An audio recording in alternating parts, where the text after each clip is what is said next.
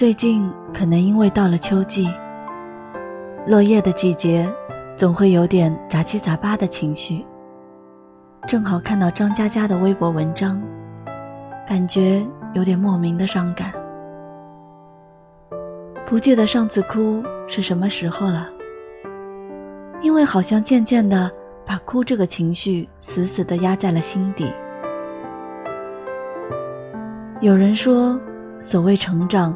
就是渐渐失去哭的能力，而借此机会，将张嘉佳的文字分享给你。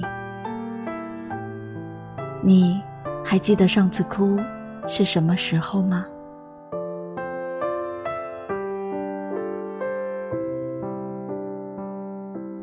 在过去三年里，我问过几百个人，上次哭是什么时候，为了什么？年少时有种种委屈、困惑、刺痛，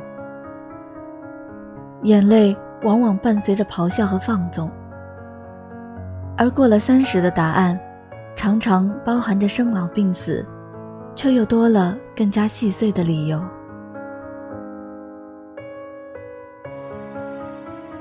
有人说，我能想起以前很多次伤心的哭泣，但上次。最近的一次，是真的想不起来了。有人说，就今天早上，陪客户喝了个通宵，事儿也没成。回去躺了一会儿，起床冲澡，结果热水器坏了，蹲在淋浴间哭了两分钟。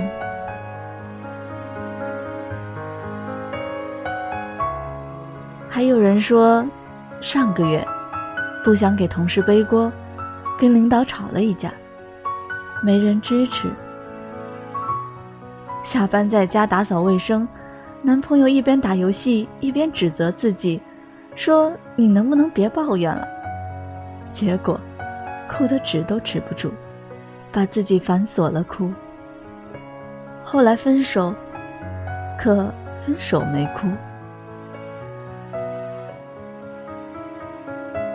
有人说，母亲打电话，父亲一周前摔骨折了，动了手术，怕自己担心快出院了，才打了这个电话。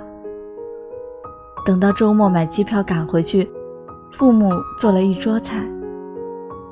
第二天就坐飞机回北京，飞机上莫名其妙的哭。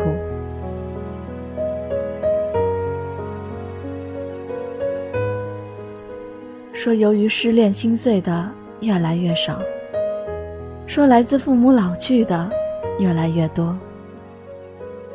离婚的没有哭，单身后送女儿上学，地铁上收到女儿微信，说“妈妈加油”，然后就这样哭了。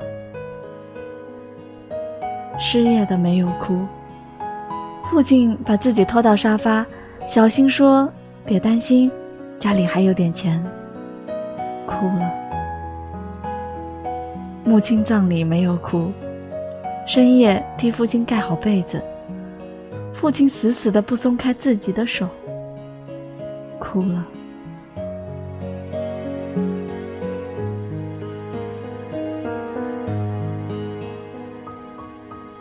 我们一天天找到自己和属于自己的人生。属于自己的人生就是完美的人生，其中包含生老病死和无数细碎落泪的理由。有些人刻骨铭心，没几年就遗忘了；有些人无论生死，都陪在你身旁。那么你呢？你上次哭？是什么时候？这是一首简单的歌，没有什么独特，试着带入我的心事，它那